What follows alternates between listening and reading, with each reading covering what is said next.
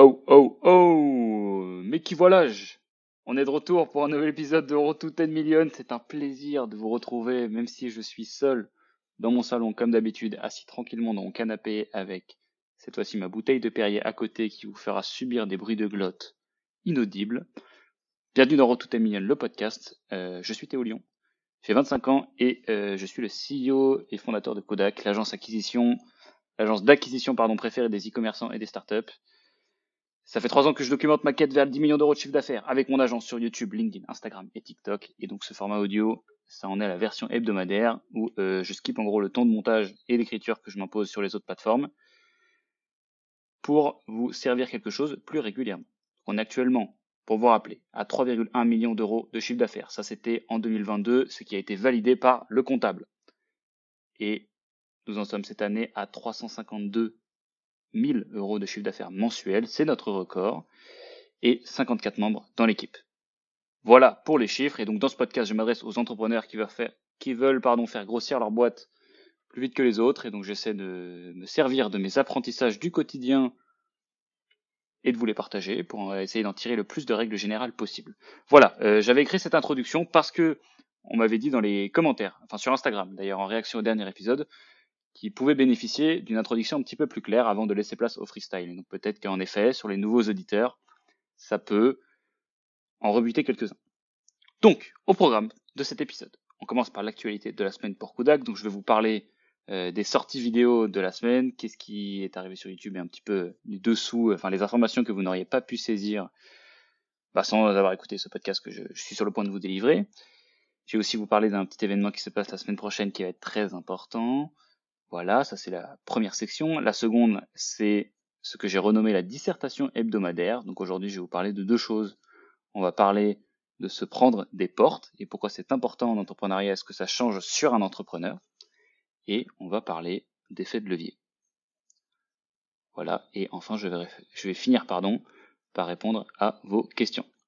Je crois que c'est mon record. 2 minutes 20, c'est bon, vous avez le cadre du podcast. Je ne perds plus de temps. Bref, voilà, maintenant, on peut un peu prendre son temps. Vous avez décidé si vous avez prévu d'écouter la suite de ce podcast ou pas. Ça n'est plus ma responsabilité. Bon, euh, à titre personnel, vous savez que je suis actuellement dans un petit projet running. Euh, et donc demain est un événement très important puisque je cours le 10 km de Boulogne. Si d'ailleurs vous y participez, faites-moi un signe. Et si je suis pas sûr d'ailleurs de publier ce podcast euh, donc le samedi 1er juillet où j'enregistre. Ah putain, on est le 1er juillet. C'est l'anniversaire d'un pote. Ok, il faut que, il faut pas que j'oublie. Euh, vous me le rappellerez sur Instagram. Hein. Souhaitez son anniversaire à Max. Euh, voilà, donc euh, c'est le 1er juillet. et donc le 2 juillet, c'est le 10 km de Boulogne. Je serai au départ, si vous, enfin, je serai au départ, pardon, sans la liaison avec le S, puisque c'est du futur et pas du conditionnel. Mon objectif, il est simple, c'est faire moins de 51 minutes. sachant que moi j'ai une stratégie très spécifique pour les courses et pour le running de manière générale, c'est que en fait je fais pas de préparation, c'est-à-dire que les courses sont mon entraînement. Euh, pour plusieurs raisons. Surtout une raison, c'est que c'est un peu compliqué de rentrer tous les sports à la fois dans ma routine, avec le travail et tout, et donc je préfère privilégier la salle de sport. Mais j'aime bien quand même la partie un petit peu challenge, d'autant plus que j'ai quelques potes qui se chauffent pour ça.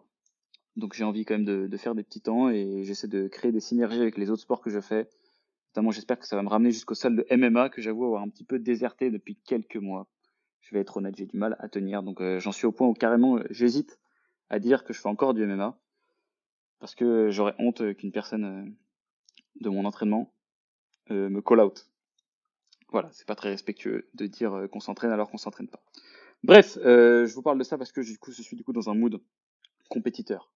Et je vous dirai la semaine prochaine de ce qu'il en a été. Est-ce que j'ai fait moins de 51 sachant que j'ai encore les séquelles de cette dernière course du week-end dernier, 15 km que je n'aurais jamais dû faire, parce que pour le coup, sans préparation à 10 km ça se fait, 15 km impossible. Euh, C'était la pire souffrance de ma vie, dont je me rappelle, je pense honnêtement sur les 3-4 dernières années, de A à Z avec un cagnard, etc. Je vous en ai parlé déjà dans l'épisode de Road to 10 Million précédent, euh, je ne reviens pas dessus.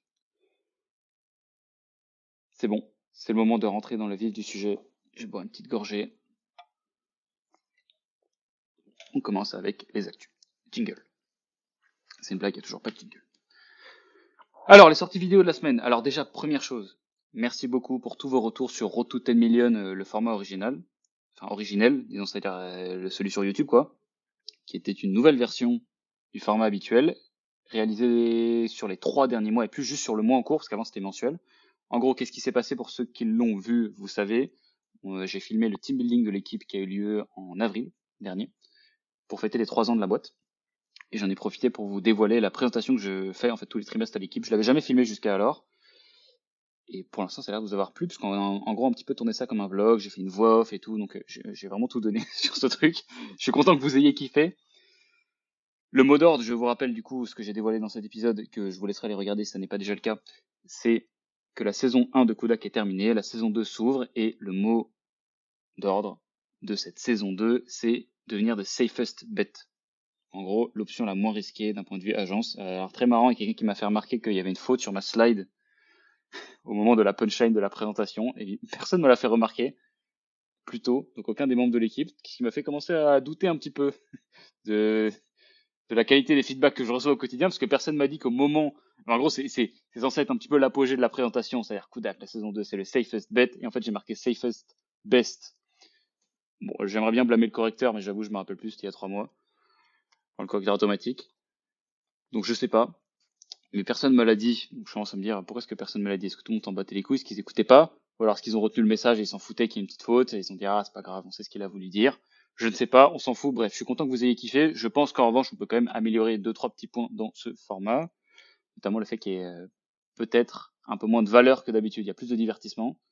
A des formats qui sont un peu longs. En fait, moi, j'avais peur que ce soit un petit peu une private joke, ce RTTM, puisque ça a beaucoup plu à l'équipe, forcément, vu qu'ils se sont vus dedans je ne savais pas si c'était consommable aussi par une personne qui ne connaissait pas. Donc je vais essayer de rendre ça le plus didactique possible et accessible pour que ce soit un format euh, grand public, voilà, et qu'il aille taper les 10 000, 10, 15 000 vues. Et ce qui me fait un peu, euh, voilà, douter ou avoir cette réflexion-là, c'est qu'aujourd'hui, je crois qu'on en est à 3-4 jours après la sortie, et on en est à 4500 vues ou 5000 vues, ce qui est euh, dans les clous de Road to 10 Million, mais un peu moins que ce qu'on attendrait pour un épisode sur lequel on a mis autant d'efforts.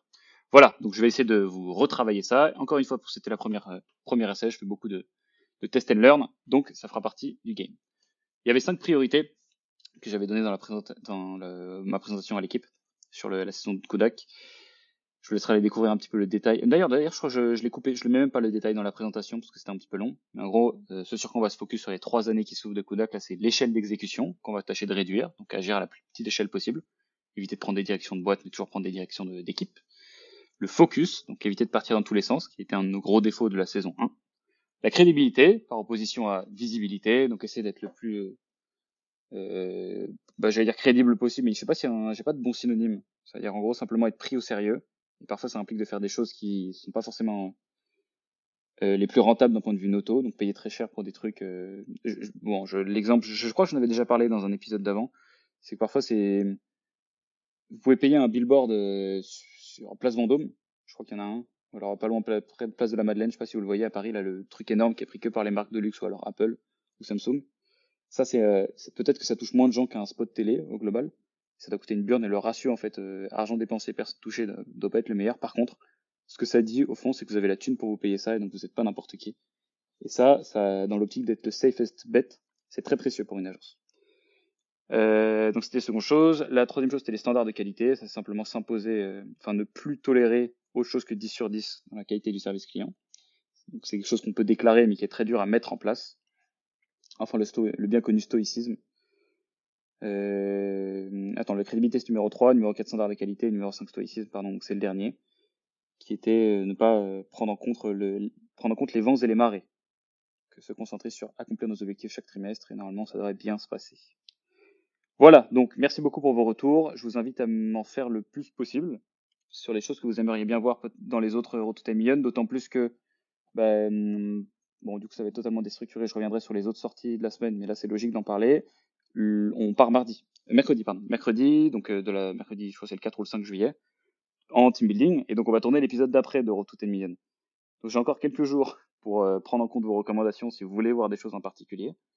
Euh, sachant que je les prendrai vraiment en compte, hein, vous allez voir à la fin, il y a quelqu'un d'ailleurs qui m'a fait des remarques sur... Euh, bah, je vous en ai parlé au début, il y a quelqu'un qui m'a fait des remarques sur l'intro, j'ai essayé de l'écrire.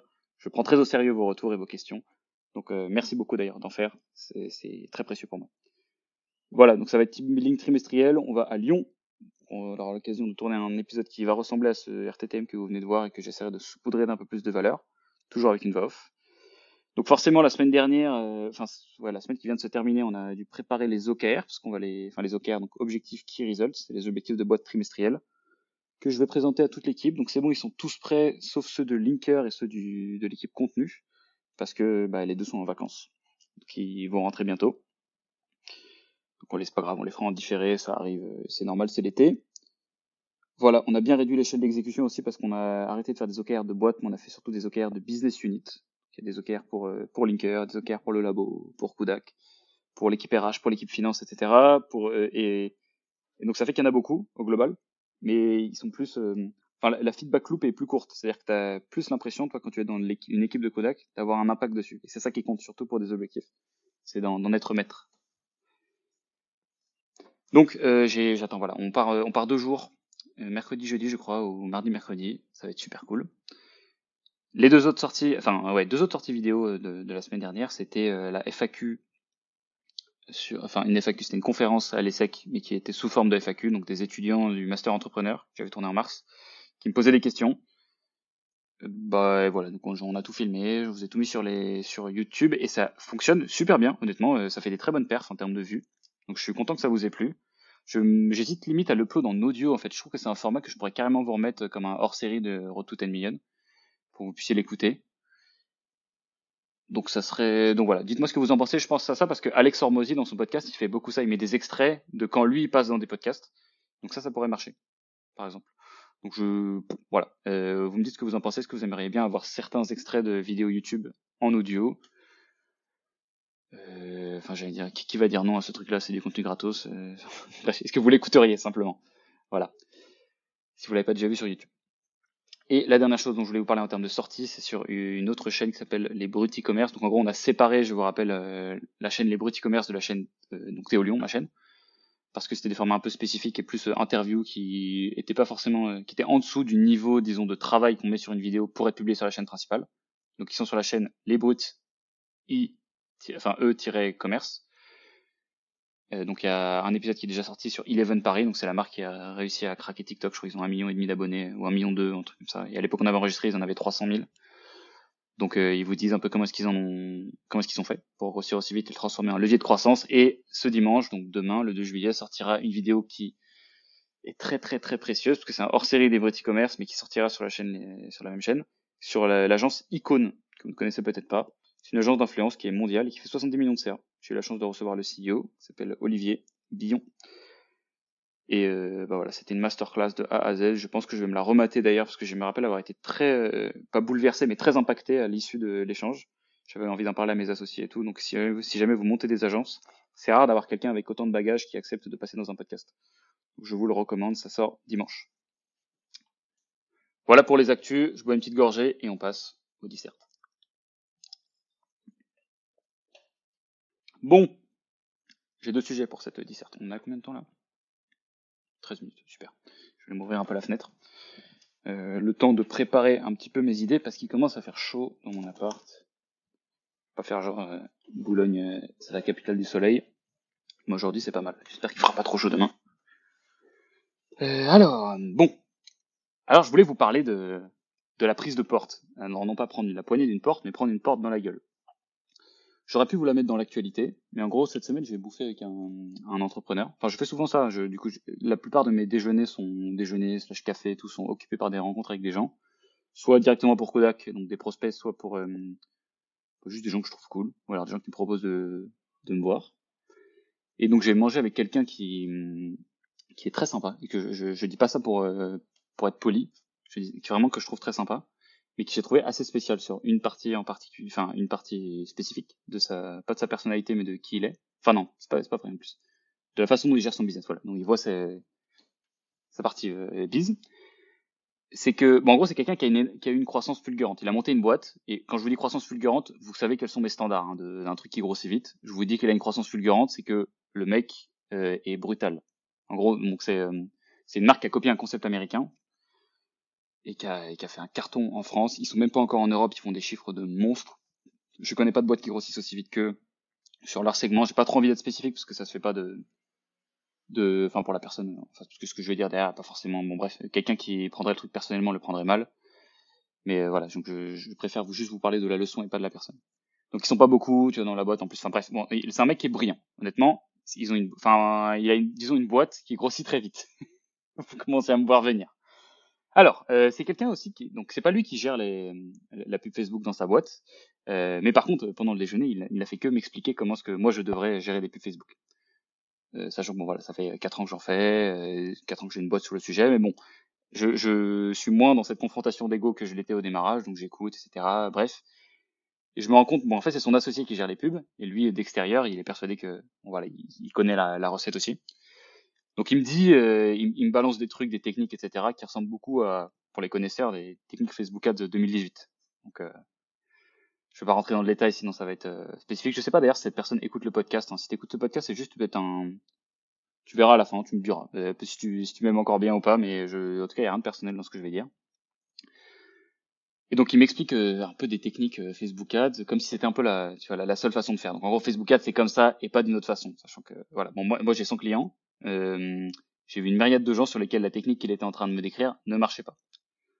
Et donc ce qui se passe, c'est que cette personne-là, elle est en train, donc elle est très pote avec un de nos clients, et elle est en train d'appliquer sa méthode euh, sur un de nos comptes.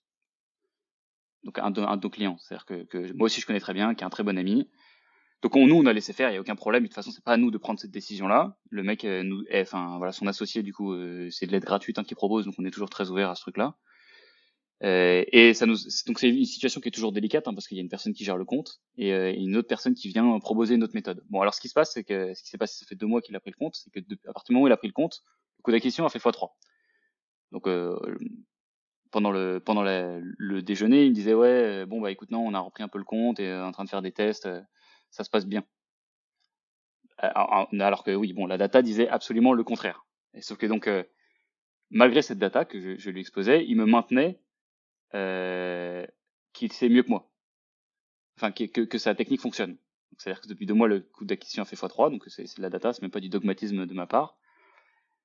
Euh, et en gros, il m'explique que ça fonctionne parce que ils l'ont appliqué sur une autre boîte, sur lesquelles, euh, voilà, ils ont fait x5 sur les performances. Et donc, euh, tout au long du déjeuner, il employait beaucoup de, de phrases du type il faut faire X ou Y, le mieux c'est ça, etc. C'est quelqu'un qui est très assuré. Donc le, le déj était assez pacifique dans, dans l'atmosphère, mais en fait il y avait une petite guéguerre d'ego sous-jacente où je me suis pas non plus laissé faire sur, sur des trucs quand il y avait des dingueries. Mais en fait je me suis rendu compte tout au long du déjeuner que finalement j'avais déjà rencontré pas mal de gens comme lui, euh, et même plus que ça, je me suis en fait reconnu dans qui il était. Et donc c'était quelqu'un, je vais vous, je vais essayer d'en tirer deux trois petites leçons et vous expliquer pourquoi ce qui m'a dérangé chez cette personne et comment vous pouvez ne pas reproduire les erreurs qu'il est en train de produire, enfin de reproduire et dont il ne se rend pas compte c'est en gros le syndrome du blanc ou noir euh, slash euh, enfin le, le, manichéen quoi. Le manichéen ça veut dire qu'il ne croit que, au bien ou au mal et qu'il n'y a rien entre les deux, qu'il y a les génies euh, et les cons et rien entre rien au milieu. Donc c'est quelqu'un qui a une boîte qui grossit vite et donc ce est, cette erreur qu'il est en train de faire donc de jugement sur euh, sur Facebook et plus largement sur euh, ses croyances, c'est une faute logique qui est masquée par la croissance. Donc alors qu'est-ce qui se passe? C'est que quand ça marche très bien, quand ta boîte marche très bien, tu as beaucoup de gens autour de toi qui veulent savoir pourquoi et comment tu as fait pour euh, faire grossir leur boîte comme la tienne. La plupart du temps, toi, tu sais pas pourquoi?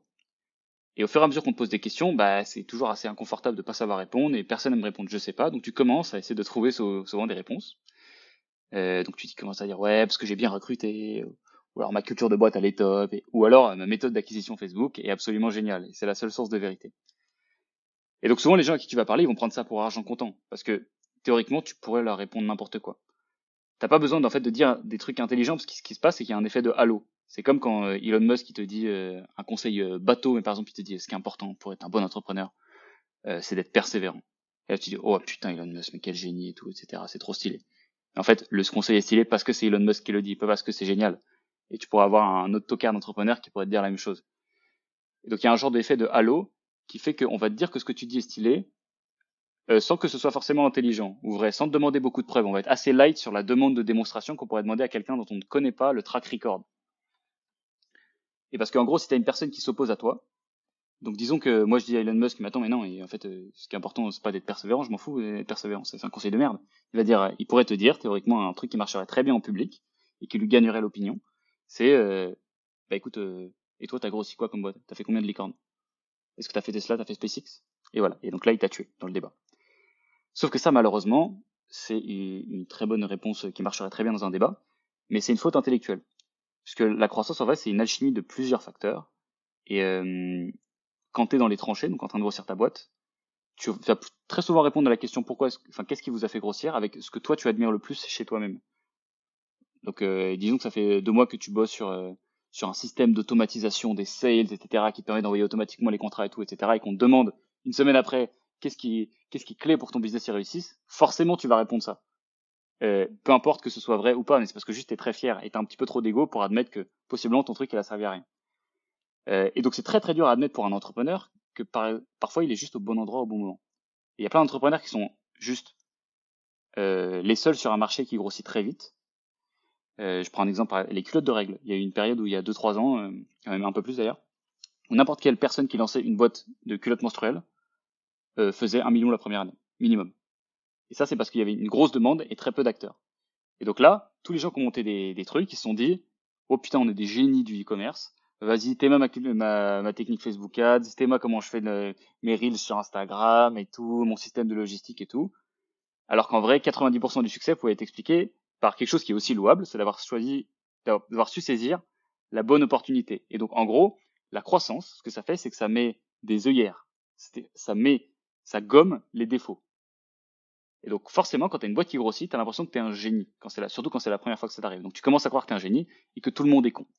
Et ça m'amène à la seconde erreur que font ces personnes-là, c'est qu'elles sont manichéennes. Donc souvent, c'est un truc qui est très commun dans la Startup Nation. Dans la Startup Nation, il y a un peu les, prophètes euh, et les croyants, et les gens à, à, convertir. Donc en gros, il y a beaucoup de personnes qui disent ouais cette personne-là c'est une brute, et euh, ah non lui euh, il est nul. Il n'y a pas d'entre deux dans les startups. Tu as des génies ou des euh, ou des imposteurs. Et le problème avec la croissance énorme, donc la croissance exponentielle, c'est que souvent chez les gens qui vont euh, l'évaluer, ça tue le sens critique. Donc en gros, tu vas faire des proxys en disant que parce qu'une boîte grossit vite, eh ben, les gens qui la pilotent sont géniaux. donc je peux vous ramener exactement au même argument qu'avant. Tu mets un gros tocard dans une voiture qui roule à 300 km heure, euh, c'est pas pour autant qu'il pilote bien. Et donc c'est pour ça que ça sert à rien en fait de, de comparer la qualité des entrepreneurs. Enfin souvent tu risques de faire pas mal d'erreurs. Je pense que sur des grands nombres tu, tu te Enfin, ça, enfin, je veux dire, si tu prends 100 boîtes qui fonctionnent et que tu regardes ce que font les, personnes qui ont les 100 boîtes qui fonctionnent versus 100 boîtes qui fonctionnent pas, tu vas trouver des qualités qui sont bien. Mais tu peux commettre énormément d'erreurs en jugeant un cas isolé d'une personne qui a une boîte qui grossit vite, en, qui grossit vite en, en disant cet entrepreneur il est génial. Parce que si cet entrepreneur il était génial, en gros, peu importe la boîte qu'il lancerait, il serait capable de faire ce truc, ce qui souvent pour des entrepreneurs jeunes n'est pas le cas du tout, juste qu'ils sont sur la bonne opportunité. Et donc, en gros, c'est de la flemmardise intellectuelle quand tu évalues ça. Euh, ça vient de et c'est normal. Hein, les cerveaux sont construits comme ça. C'est Kahneman qui en parle, cerveau 1, cerveau 2. Donc, tu as celui qui va faire des raccourcis. C'est celui, ce cerveau 1, c'est ou je sais plus si c'est le 1 ou le 2 d'ailleurs. Celui qui fait, qui fait, qui a les préjugés, etc. Qui va hum, mettre les gens dans des cases et, et tout parce que c'est très compliqué. Ça demande de l'énergie, de réfléchir exactement est-ce que cette personne est bien ou pas bien, créer de la nuance sur quelque chose ça demande de l'énergie. Donc on le fait pas sur tout le monde. Et le cerveau 2, il vient là pour mettre de l'esprit critique. Le problème avec la croissance, c'est que les gens qui sont en croissance et les gens qui, admirent beaucoup les boîtes en croissance ne font appel qu'au cerveau 1. Ils disent, ah putain, celui-là est génial. Donc tout ce qu'ils disent, je dois écouter. Et donc c'est des gens souvent, euh, c'est pour ça que le phénomène de gourou, ça marche aussi bien sur Internet, parce que les personnes qui consomment ce genre de contenu, ils écoutent les gens, pas les idées. Et ça, c'est une grosse erreur, parce que ça crée du, ça crée du dogmatisme. C'est-à-dire que les gens, ils vont sauter de gourou en gourou, et, et, le traitement qui a été euh, donné à Oussama, c'est exactement la même chose. C'est-à-dire que les gens écoutaient plus Oussama parce que c'était Oussama que pour les trucs qu'il disait. Il a dit plein de trucs intéressants et plein de trucs qui, euh, bah, qui sont moins vrais. Et c'est normal, comme tout le monde. Mais donc t'as plein de gens qui, le jour où ils ont appris un peu tous les scandales de famille, etc., ils ont commencé à dire euh, ah Oussama c'est un tocard, tout ce qu'il a dit c'est de la merde. Mais en fait, euh, tocard, c'est toi le tocard. Enfin t'es con, tu n'as jamais mis ton sens critique sur ce qu'il a raconté avant tu eu besoin de qu'il se tape un scandale pour, euh, pour évaluer la qualité intellectuelle de ce qu'il disait. Donc en fait, ce que ça dit là-dessus, ça en dit beaucoup plus sur toi que sur Oussama ou n'importe quelle autre personne à sa place.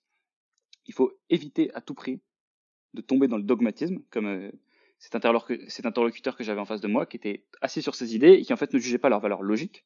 Donc, euh, donc la data de merde dans son data studio sur les campagnes, mais juge les gens. C'est-à-dire il dit ouais non, mon associé gère les campagnes Facebook, il est génial, il a aidé telle marque, il peut pas avoir tort.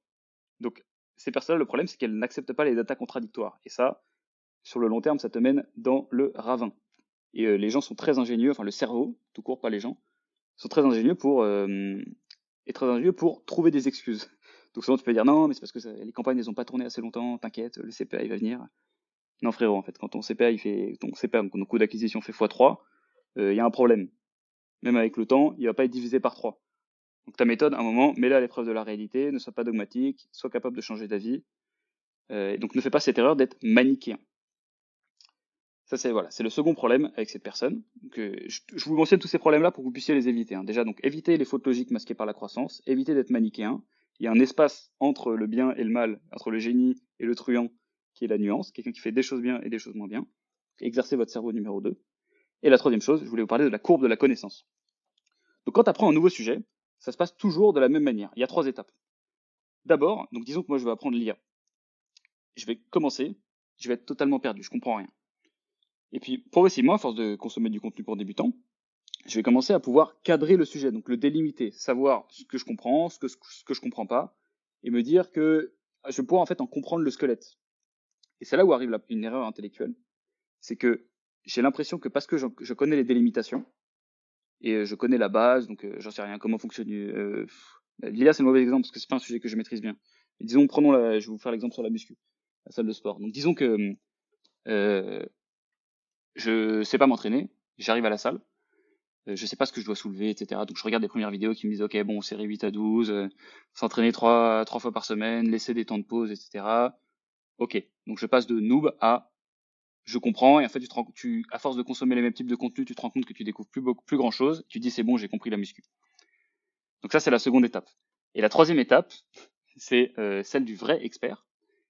C'est quand tu parles à un mec hyper stock et là, tu te rends compte qu'il fait tout l'inverse de ce que toi, tu es en train de faire. Donc le mec, il s'entraîne euh, six fois par semaine, il fait trois fois les pecs dans la semaine, et il est super musclé, donc beaucoup plus musclé que toi. Et ça, c'est l'état de l'expert. L'expert, c'est celui qui comprend que finalement, un sujet est loin d'être aussi simple qu'on le pense. Donc c'est la troisième étape, c'est se rendre compte que le monde est bourré de contre-exemples, euh, et que si toi, en tant que débutant, tu essaies de faire euh, trois fois les euh, pendant la semaine, alors ça va pas marcher.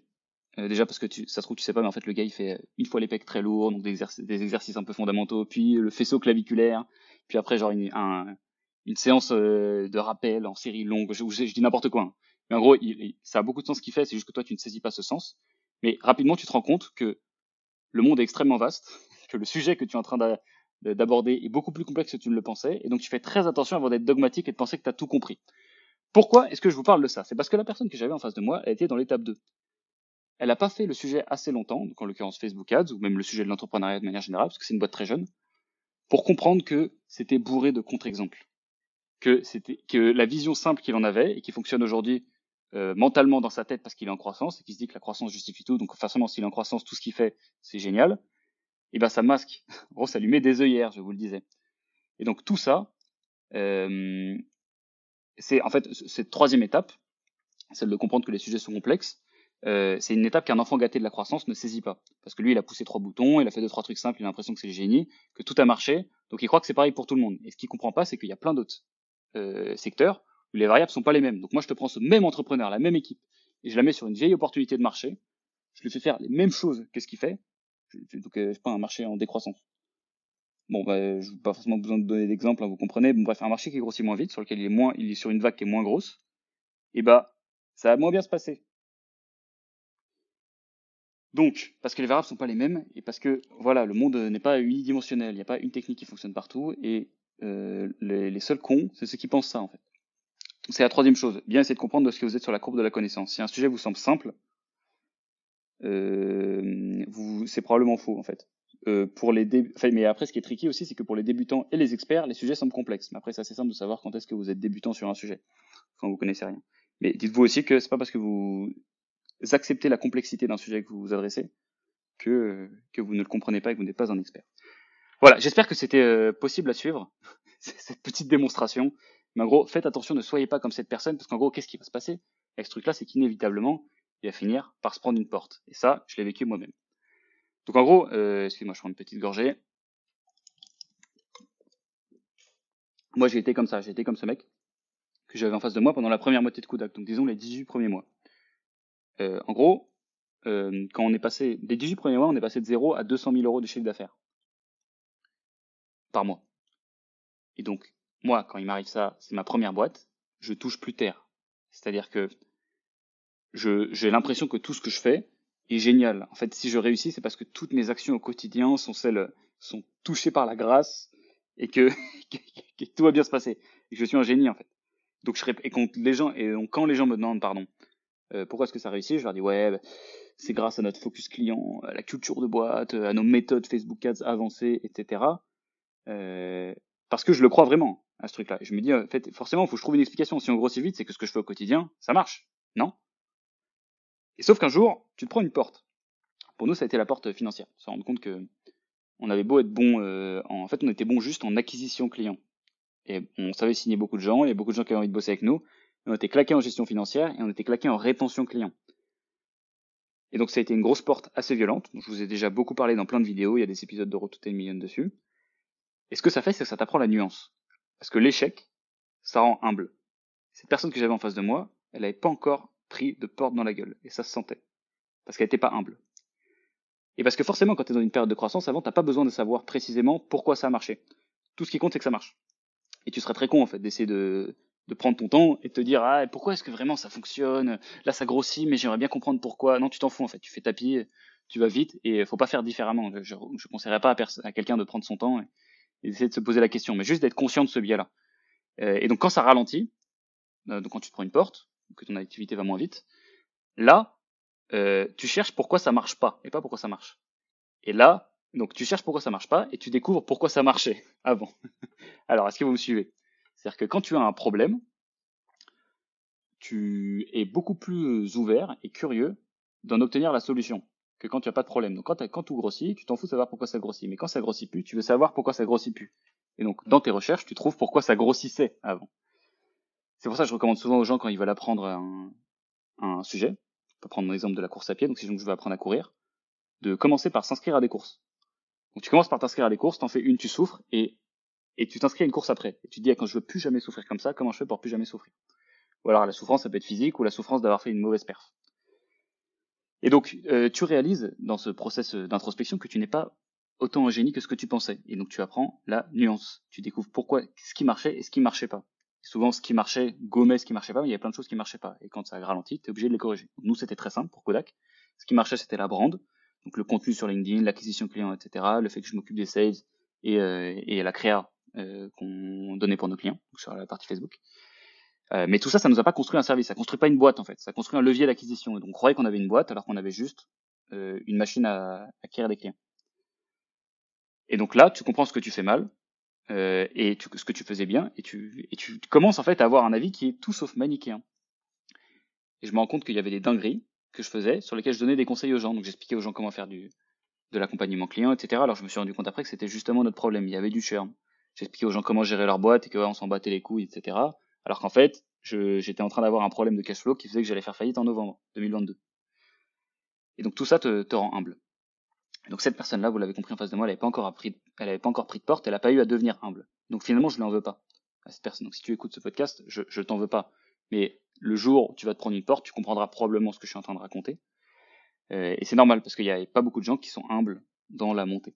Et je ne te conseille pas, je te conseille d'attendre d'avoir à l'être pour le devenir et, euh, et tout et forcément en fait euh, voilà tu enfin n'importe quelle euh, personne naïve peut penser que tu n'auras peut-être pas de plateau et je ne te le souhaite pas. Mais malheureusement à l'échelle d'une vie tout le monde en a. Peut-être que ça sera pas sur cette aventure peut-être que ça sera sur une autre. Mais en tout cas voilà. Apprendre les leçons moi je suis content d'avoir pu l'apprendre assez tôt. Donc euh, mes 24 ans. Ça me permet de j'ai l'impression d'être plus mature dans mon aventure entrepreneuriale. Donc en gros le conseil que j'ai à vous donner c'est soyez modeste avant de prendre une porte et méfiez-vous des enfants gâtés de la croissance surtout quand ils vous donnent des conseils voilà. Euh, bon, j'ai fait un petit tunnel. Je suis parti un petit peu en couille. Vous me direz si c'est compréhensible. Et voilà, je voulais, vraiment vous parler de cette idée parce que ça m'a pas mal inspiré. Mon second sujet, c'est le leverage. Alors, euh, le leverage, le leverage. Vous connaissez, peut-être Naval Ravikant, j'espère. Sinon, allez le voir sur Twitter, c'est Naval, N-A-V-A-L. Il a, il a, en gros, il a fait un travail monstre, je trouve, de vulgarisation de phénomènes business. Sa masterclass la plus connue, c'est euh, le fameux thread qu'il a appelé Tweetstorm, qui s'appelle How to Get Rich. Pardon, c'était l'eau gazeuse. J'espère que vous entendez pas ça. voilà, épisode 6. C'est bon, ça part en couille, le mec, il rote dans le micro. en parlant de leverage en plus, ah, j'essaie de faire l'intellectuel là. C'est vraiment de la philosophie de comptoir que je fais. Hein. Donc je vous parlais du trade out to get rich que je vous conseille vraiment d'aller consommer. Je crois qu'il est épinglé de façon en haut de son profil. Il est génial. Ce sont les principes fondamentaux de création de richesse. Et donc dedans, entre autres, il parle, il me semble que c'est dedans, ou alors être dans un tweet relié, il parle des leviers euh, qui permettent de s'enrichir. Des leviers pour s'enrichir. Donc en gros, un levier, c'est quoi? C'est un multiplicateur. Je vous donne un exemple. Disons que vous, trouvez une machine qui vous permet de transformer un euro en 2 euros. Donc qui multiplie votre mise par 2 quand vous insérez euh, un montant. Problème, vous ne pouvez y jouer qu'une seule fois. Donc si vous jouez tout seul, vous mettez un euro, il vous ressort 2, super, vous avez fait x2 et vous avez gagné au total 1 euro. Maintenant, si vous allez voir vos potes, vous avez 10 potes qui ont chacun 1 euro. Enfin 9 potes qui ont chacun 1 euro, pour que ce soit plus simple. Vous leur demandez 9 euros, vous leur en gros tu récupères 9 euros, tu leur dis je vais te rendre la somme, t'inquiète pas. Tu mets 9 euros plus ton euro, tu mets 10 euros dedans, tu récupères 20 euros. Toi tu récupères les 11 euros et tu leur rends les 9 euros. Tu as gagné 11 euros et tout le monde a été remboursé. Ça, ça s'appelle du leverage. C'est exactement la même chose que la dette. La dette, c'est quand tu empruntes pour financer quelque chose. Donc ça, c'est un des quatre leviers, c'est le levier de l'argent. En gros, c'est un multiplicateur.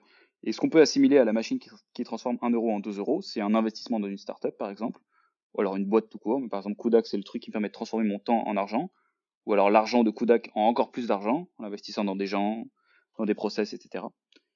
Et donc, le, pourquoi est-ce que Naval Ravikant il parle de ça Parce que il explique que parce que les gens, que les gens, pardon, qui sont les plus riches dans ce monde, ce sont les gens qui ont le mieux utilisé les leviers à leur disposition.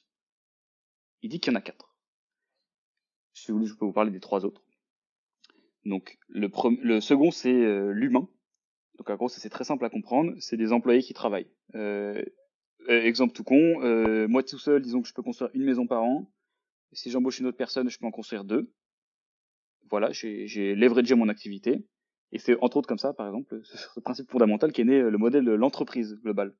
C'est-à-dire que je, veux produire quelque chose, je sais que j'ai besoin de personnes pour produire quelque chose, et donc j'accepte de leur donner une partie de la valeur que je produis, en l'occurrence souvent un salaire, en échange euh, de leur temps et de leur aide sur euh, le travail de production. Donc moi, l'entrepreneur, je dis le capital que je déploie dans un outil de production et des gens, et je leur en donne un bout, euh, et je garde le fruit de la production. Ça, c'est l'entreprise moderne. Hein depuis très longtemps, l'entreprise capitaliste, exactement. Et donc ces gens, ils acceptent euh, de me donner euh, leur temps, de travailler pour moi, en échange euh, bah déjà d'argent que je vais leur donner, de pouvoir utiliser mon outil de production, et surtout en échange du risque. Parce que ce que porte avant tout le capitaliste, donc celui qui utilise le levier de l'humain et du capital, c'est le risque. C'est-à-dire que s'il y a une faillite de l'outil de production, donc l'entreprise, qui est-ce qui perd le plus? C'est pas l'employé. Le capitaliste, il a perdu tout, tout ce qu'il a investi, il a perdu beaucoup plus d'argent que les employés qui peuvent aller retrouver un, travail à côté. Et possiblement, il doit éponger les dettes et tout, etc. C'est lui qui porte le risque. Et donc forcément, il récupère les fruits du travail. C'est comme ça que fonctionne le modèle capitaliste.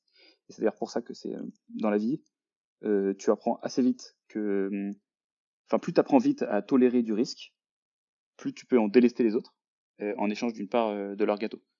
C'est pour ça que je vous conseille vraiment de, de devenir euh, à l'aise avec la notion de voilà, avec la notion de risque, de comprendre quels sont les bons, les mauvais risques, etc. Mais peut-être que je ferai un podcast euh, sur ce que j'ai appris sur ce sujet-là plus tard. Dites-moi si ça vous intéresse comme sujet. Voilà, donc c'est très intéressant parce que c'est un des principes fondateurs du modèle capitaliste. Donc c'est les deux premiers leviers, l'argent et l'humain. C'est des leviers historiques. Hein. Toutes les, ça fait assez longtemps quand même que les boîtes l'ont compris. Maintenant, il y en a deux qui sont euh, arrivés un petit peu plus tard mais qui sont non moins importants, même d'ailleurs euh, enfin, beaucoup plus puissants, qui sont exponentiels. Le premier, c'est le média. Enfin, c'est le troisième du coup, mais c'est le premier des nouveaux. En gros, disons que tu as un message publicitaire à faire passer, tu veux faire connaître euh, le mot sur ton entreprise que tu viens de créer. Si tu passes au JT de TF1, boum, ça fait levier sur ton message. Tu as directement l'audimat du JT de TF1 qui voit ton truc, alors que toi, tu as juste eu à produire une fois ton message. Parce que comme tu passes un temps fixe à produire un contenu, et qu'ensuite il est diffusé sur un média qui a par définition de la presse, de la télé, Instagram, etc., et ben il est diffusé à toute l'audience. Là, c'est la définition la plus pure du levier. Donc tu as fait levier sur ton message en utilisant un truc qui avait un grand public. Et ce qui est devenu un peu spécifique, donc c'est une petite parenthèse sur euh, ce, ce levier du média, c'est qu'avec l'ère technologique, donc notamment les réseaux sociaux, les médias sont devenus euh, permissionless, c'est-à-dire sans, permission, comme le podcast de Yomi et Oussama que nous sommes en train d'essayer de rattraper. Ça veut dire qu'en fait n'importe qui simplement peut avoir accès à un média, contrairement à avant, où euh, pour passer dans le monde, TF1, mais d'ailleurs c'est toujours le cas, hein, faut passer par une régie, il faut être validé, il faut connaître un journaliste, etc. Maintenant tout le monde peut produire du contenu sur Internet, ce qui a créé un autre phénomène, hein, c'est le bruit, c'est-à-dire que c'est beaucoup plus dur de se faire remarquer. Mais c'est intéressant, c'est pour ça qu'il y a beaucoup de gens qui, enfin voilà, t'as toute l'ère des créateurs de contenu qui sont en fait des individus qui sont leveragés avec du média. C'est la troisième chose. Et la quatrième euh, chose, le quatrième levier qui est certainement le plus puissant d'entre tous, c'est le code. Donc là, c'est très simple, hein, tu construis un produit une fois pour qu'il soit utilisé euh, énormément de fois. Donc les plus grosses boîtes du monde euh, sont dans la tech, c'est pas pour rien, la tech c'est produire un, produit technologique qui va pouvoir diffuser au plus grand monde, des entreprises ou des individus, ou des particuliers. Et donc euh, simplement le principe derrière le code, c'est la productisation. Tu fais une fois, tu distribues plusieurs fois. Au lieu de, par exemple, par opposition à ce que je fais moi, qui est vendre mon temps avec une agence. C'est juste une façon scalée de vendre mon temps. Donc il y a, y a, par exemple des degrés hein, de productisation. La formation en ligne, c'est un exemple de productisation. Au lieu de délivrer euh, une formation à chacune des personnes que tu veux former, donc disons que tu as une centaine de personnes, tu fais un, une formation qui pourront consommer, euh, que les 100 pourront consommer. Bon, alors tout ça pour dire que du coup, ces quatre leviers, le capital, l'humain, le média et le code, ça explique pourquoi est-ce qu'un boulanger et Elon Musk, euh, pendant une heure, ils peuvent travailler aussi dur, mais à la fin, le payoff est pas du tout le même entre les deux. C'est parce que Elon Musk, il est super leveragé par tout son argent. Donc, euh, quand Elon Musk, il gagne 1% euh, par an, il gagne 1% de 200 milliards. Et quand Boulanger gagne 1% par an, bref, voilà, son capital, il fructifie moins vite. Elon Musk, il a plein de gens qui travaillent pour eux, pour lui. Il a plein de un produit simplement. Euh, et il est extrêmement médiatisé. Donc c'est c'est voilà, c'est quelqu'un qui a maximisé ces quatre leviers là. Donc donc euh, c'est pour ça qu'il est très riche. En plus de son gros cerveau. Bon, voilà, pourquoi est-ce que je vous parle de ça? C'est parce que c'est très intéressant de partir de ces principes fondamentaux pour comprendre comment créer du levier pour votre boîte, votre business. Vous, l'entrepreneur que vous êtes, ou l'aspirant entrepreneur, réfléchissez bien à cette notion-là. Et surtout, je vais vous inviter un peu à vous questionner sur euh, l'échange de valeur qui est effectué à chaque fois, parce que le, levier n'est pas gratuit. Vous échangez toujours quelque chose contre le levier. Rien n'est gratuit dans ce monde. Vous le savez. Donc je vais vous expliquer aussi pourquoi est-ce que Kodak, on en a que 2,5 euh, des leviers sur 4. Vous allez voir pourquoi. On a 42 minutes, parfait, ça va faire une heure. Alors, le premier, c'est le capital. Euh, le capital, pour vous dire un petit mot dessus, c'est très simple. Hein. Tu peux obtenir du capital de façon dilutive ou de façon non dilutive. Donc soit avec de la levée de fonds, classique, ou autre variante où hein, tu as échangé une part de ta boîte, donc de l'equity contre de l'argent, très simple. Trouver une personne qui va accepter de prendre une participation dans ton business en échange de thunes. C'est la première chose. La seconde chose, c'est la dette. Donc là, au lieu de lâcher une partie de ta boîte, euh, tu vas accepter d'emprunter une somme que tu vas rendre avec un petit surplus, donc le taux d'intérêt. Et toi, tu espères que tu vas pouvoir produire plus de valeur que le taux d'intérêt. Donc disons que tu empruntes à un taux 3%, mais toi, tu as un placement à taux 6%, et bah, bingo. Tu as utilisé l'effet de levier pour t'enrichir. Et euh, troisième truc, euh, bon, j'en parle quand même, mais c'est probablement euh, très conjoncturel. je sais pas, voilà, c'est moi, c'est là depuis moins longtemps, disons. C'est le RBF, ce qui s'appelle le Revenue Based Financing. C'est une variante où en gros, c'est un petit peu comme de la dette, sauf que tu vas rembourser. Donc tu vas rembourser avec un taux d'intérêt, et tu vas rembourser avec ton revenu. C'est probablement une dénomination startup, mais c'est juste une autre version de, de la dette. Donc il y a des boîtes comme Carmen, Silver, Unlimited, etc., qui font ce genre de choses sur des sur des temps de remboursement un peu plus réduits. Voilà, donc euh, maintenant, il faut réfléchir un peu à la monnaie d'échange de ce capital. Ce que tu échanges souvent en échange de capital, c'est ta liberté. Parce que quand un investisseur rentre à ton capital, donc prend de l'équité, il a sur toi un pouvoir de décision. Euh, et, et, euh, donc ce truc-là, en fait, tu vas échanger simplement de l'argent contre une, une part de ta liberté, parce qu'il va pouvoir t'imposer des, des trucs que tu veux pas forcément faire. Il peut théoriquement le faire, pas sur tout, mais au moins tu lui laisses une part sur laquelle il peut décider. Euh, et même chose, hein, quand tu prends de la dette, la banque, elle t'offre pas l'argent. Hein. Il y a des conditions. Si tu veux pas la payer, elle va venir te chercher, toi, toute ta famille, peu importe ce que tu as mis en, collatéral sur ton, sur ta dette. Donc sur Kudak, euh, le trade-off de la levée de fonds ou de lâcher une partie du capital, pour moi, à titre perso, c'est très personnel, il est perdant. parce que déjà j'adore ma liberté. C'est la raison pour laquelle j'accepte de monter une agence, qui n'est pas le premier business vers lequel euh, je me serais tourné de base. Hein. C'est juste parce que c'est un business qui me rend extrêmement libre et qui m'a permis de me lancer assez rapidement. Et j'ai eu la chance surtout de voir mon père vendre une boîte. Euh, et donc pour moi, la liberté, ça vaut plus que les millions d'euros que pourrait me donner un investisseur. En fait, ça vaut plus que tout. Je sais pas si ça a une valeur. Peut-être qu'un jour, ça, ça, aura une valeur. Enfin, je mettrai une valeur dessus, surtout quand je voudrais euh, arrêter, probablement. Mais en gros, le seul truc, je pense, qui me ferait accepter un investisseur, ce serait que lui partage ma définition de la liberté, euh, ce qui me semble un peu compliqué pour l'instant. Voilà. Donc en gros, euh, j'ai pas choisi le levier de l'équité. Par contre, la dette, on en a pris beaucoup parce qu'il n'y a pas vraiment d'échange de liberté et on est assez confiant qu'on peut faire fructifier le capital plus fort que ce que pourrait faire, ce que nous demande la banque en échange. Voilà. Et pas de revenu based financing parce que ça coûte cher en termes de euh, taux de remboursement et on n'en a pas besoin. La banque nous donne ce dont on, ce qu'on veut. Donc voilà sur le levier capital. Sur le levier humain, maintenant, bon, il y en a deux types, en gros. L'humain, toi, tu peux faire travailler les gens pour toi, t'as deux façons, t'as l'employé ou le sous-traitant, c'est tout. Ou alors, les, tout, enfin, tout le reste, c'est une variante de l'un de ces deux trucs. Donc, ce que tu échanges ici, c'est facile. Euh, c'est de l'argent que tu vas donner à ton sous-traitant ou ton employé. Et quand c'est le cas d'un employé, tu vas échanger des emmerdes managériales. Donc, ce deal-là, moi, personnellement, il me va très bien. Parce que j'estime qu'on est assez bon en culture de boîte et euh, avec le système de remote, etc., pour avoir moins d'emmerdes que les autres boîtes. Et donc, le, le risque que moi je vois dans le fait d'embaucher un employé est plus faible que celui que peut avoir une autre entreprise. Et en plus, on a une boîte rentable, donc je peux me permettre de bien payer les gens. Donc le levier de l'humain, top. Mais il y a des gens qui détestent. Troisième chose, le levier du média. Donc là, il y a les médias et votre média. Donc les médias, c'est ce dont je vous parlais avant, les chaînes de télé, les radios, etc., la presse. Et votre média, c'est votre contenu que vous faites sur les réseaux sociaux ou autres, bref, tous ceux qui vous appartiennent. Donc là, bon bref, je vous fais pas un dessin, hein. Euh, c'est pour ça qu'on a éteint tous les concurrents au début, parce qu'ils n'avaient pas capté en fait que les agences pouvaient être des médias. Euh, il suffisait juste, pardon, de sortir le CEO de sa cave. Donc nous, on a beaucoup capitalisé sur ce truc. Euh, je pense que sur les médias au sens large, on est un peu plus faible, mais ça commence à venir parce que, euh, paradoxalement, mon média personnel attire les médias. Euh, le fait que je sois un peu connu sur certains réseaux euh, me rend plus attractif pour des médias parce que ça fait plus d'audience, ce qui, est, qui sont ce que cherchent les médias, je vous le rappelle à chaque fois. Et les derniers, c'est le code. Alors le code, nous, on n'en a pas du tout. Ce que tu vas, enfin l'échange de valeur en fait euh, sur le code, c'est que tu vas accepter de prendre un risque financier et de temps, donc passer du temps à développer un produit, parce que c'est ça que font les startups, en échange peut-être du payoff qui sera gigantesque, qui sera le payoff du scale.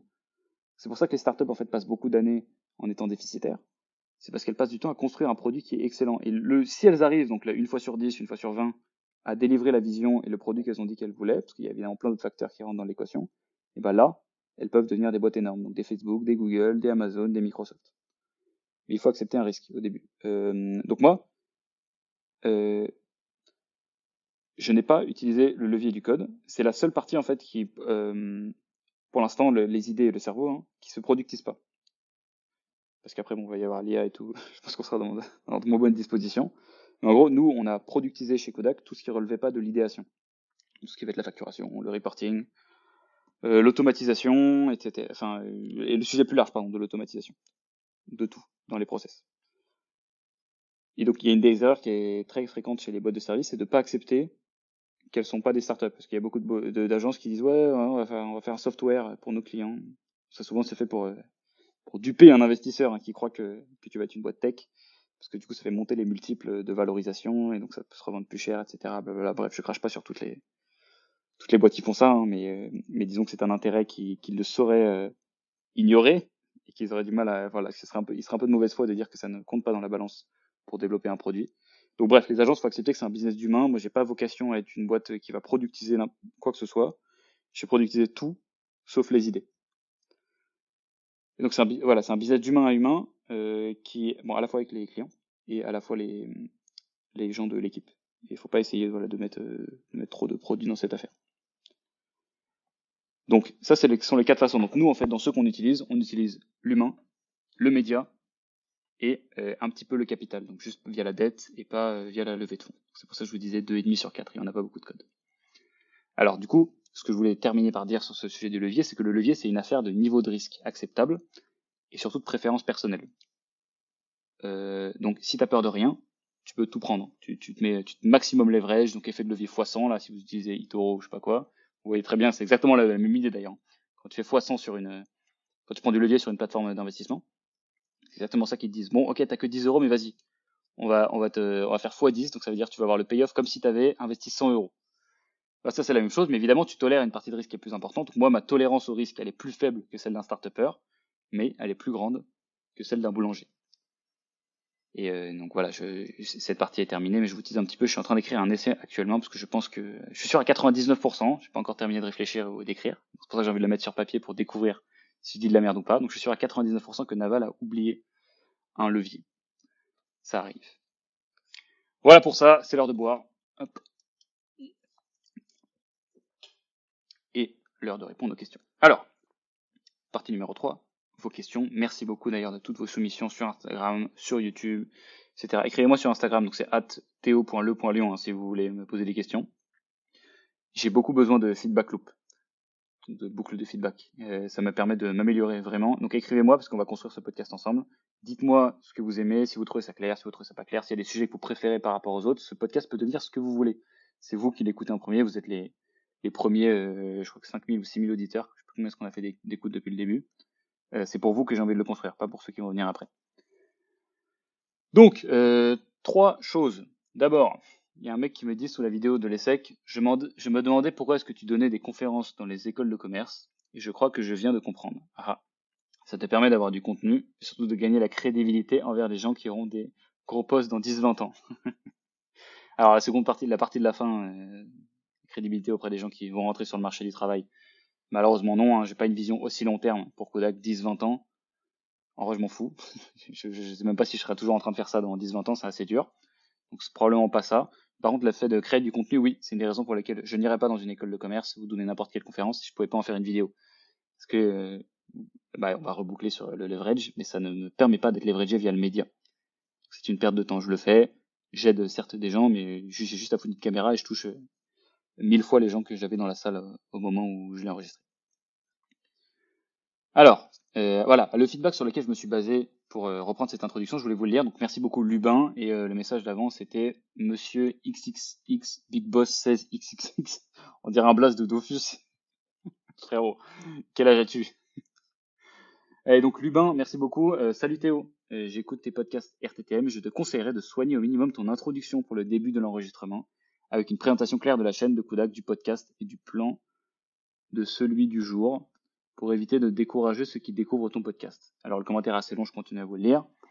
En effet, comme tu le sais déjà, ce sont les quatre premières secondes les plus importantes lors d'une interaction. Et lorsque je pense aux gens qui découvrent ton podcast pour la première fois et qui ne te connaissent pas, je pense que ces intros improvisés peuvent parfois les faire fuir. Ils peuvent avoir euh, peur de ne pas assister au contenu de qualité, et bien que le but soit zéro montage, que le contenu podcast soit extrêmement intéressant, je peux passer à côté de certains nouveaux abonnés. Euh, bref, voilà, donc la fin, il, reprend son idée. Je voulais juste envoyer ce message pour te conseiller de soigner uniquement un minimum le début du podcast pour faire encore plus de vues et préciser que tu fais du contenu plus pro sur YouTube, par exemple. Donc il me dit quand même un truc gentil. Alors ça, c'est l'exemple euh, parfait du commentaire constructif. Je trouve ça très intéressant, Lubin, et je vois ta photo que tu as l'air très jeune, donc euh, merci beaucoup pour ce feedback, et je le prends malgré ton jeune âge. Je sais pas quel âge tu as. En tout cas, tu as une photo selfie dans le miroir. Bah moi, si je peux te donner un feedback en échange du feedback constructif que tu m'as donné, c'est chaud les photos dans le miroir ça renvoie pas le bon message. C'est ce que je veux dire. Donc merci beaucoup. J'ai essayé de retravailler un peu l'introduction. Tu me diras si tu as vu une amélioration ou si c'était pas encore assez clair. Je suis d'accord avec toi. Je suis d'accord avec toi. Il faut avoir le juste milieu entre authenticité, aléatoire, naturel, et quand même un petit peu de structure pour les nouveaux. Et donc troisième chose, je voulais vous lire celui-là, il est marrant. C'est Julien, c'est Sayard. Je sais pas si t'es sérieux dans ton message. ça m'a fait rire. J'ai une question, point. Pouvez-vous m'aider? Ça c'est le premier message. Second message au sujet du corps très musclé de Théo. ouais, qui, attends, qui, je le pense, n'a pas trop le temps de s'entraîner au MMA en tant qu'entrepreneur? C'est le troisième message. Et quatrième, penses-tu que le MMA peut me faire gagner du muscle? Et donc, c'est Julien qui a une photo dans le miroir euh, à Basic Fit. je reconnais les haltères. Ça me fume. Surtout, Julien, et un petit paradoxe, c'est que tu as l'air sur cette photo beaucoup plus stock que moi. Donc, je pense que je n'aurai pas de conseils à te donner avec ton corps d'Apollon. En tout cas, tu m'as beaucoup fait rire. Je sais pas si la question était sérieuse. Euh, ouais, non. Bon, au cas où elle était sérieuse, je vais quand même répondre en une phrase. Non, on fait de la muscu, pas du MMA pour gagner du muscle. Le MMA, c'est pour ceux qui aiment bien euh, la bagarre. Et voilà. Bon, euh, écoutez, on arrive à la fin de cet épisode. Ça fait 54 minutes. C'est l'heure de vous laisser et d'aller vivre vos vies. Je pense que je vais pouvoir le publier directement dans la foulée, donc vous l'aurez pour cette fin de journée samedi et la journée de dimanche, pour écouter ça tranquillement, pour écouter ça pardon tranquillement.